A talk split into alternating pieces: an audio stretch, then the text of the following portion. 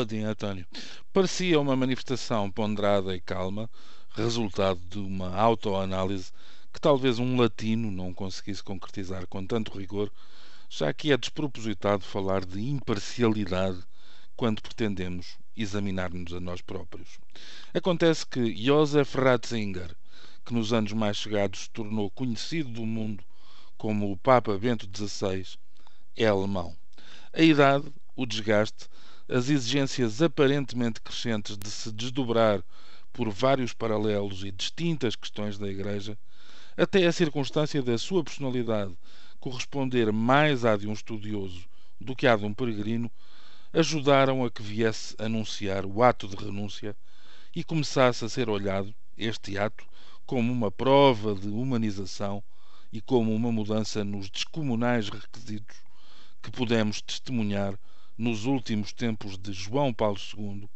tão perseverante como abatido e porventura angustiado. A questão não ficou por aqui para desgosto dos católicos e de todos os que olham o Papa como uma figura de equilíbrio, de poder alternativo e até de reconciliação. Segundo o jornal italiano La Repubblica, repicado pelo espanhol El Mundo, que por sua vez desagua no português Diário de Notícias, aparece alegadamente outro motivo para a iniciativa de renúncia papal. Bento XVI terá recebido um relatório de cerca de 300 páginas, resultado de uma investigação levada a cabo por três cardeais. Passando pelo caso que ficou conhecido como Vatilix e que correspondeu ao desvio de documentos dos escritórios papais pelo próprio secretário de Bento XVI, este relatório apontará para a existência de estranhas lutas e de grupos organizados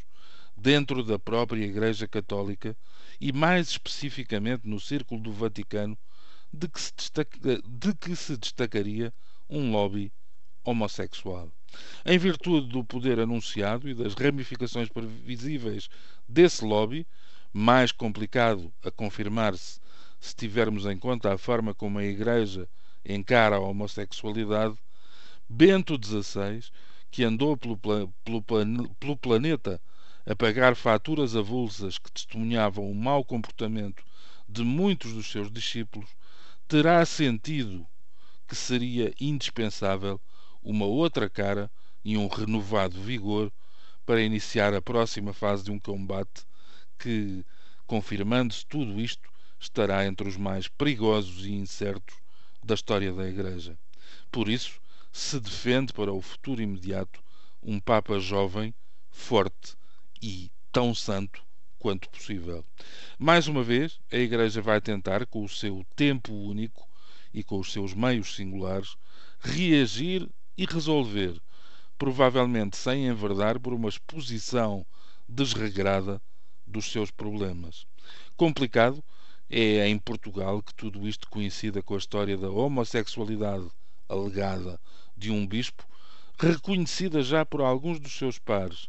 Mais complicado será se vier a provar-se que houve assédio da parte do referido bispo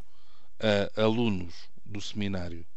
Felizmente, aos poucos, com soluços e sem sobressaltos, fomos percebendo que a Igreja não esgota a fé e que Deus não começa nem acaba naqueles que o representam. Afinal, só a consciência da imperfeição estimula que não se desista de ser perfeito, ou melhor ainda, do ser perfeito, como quiserem. Bom dia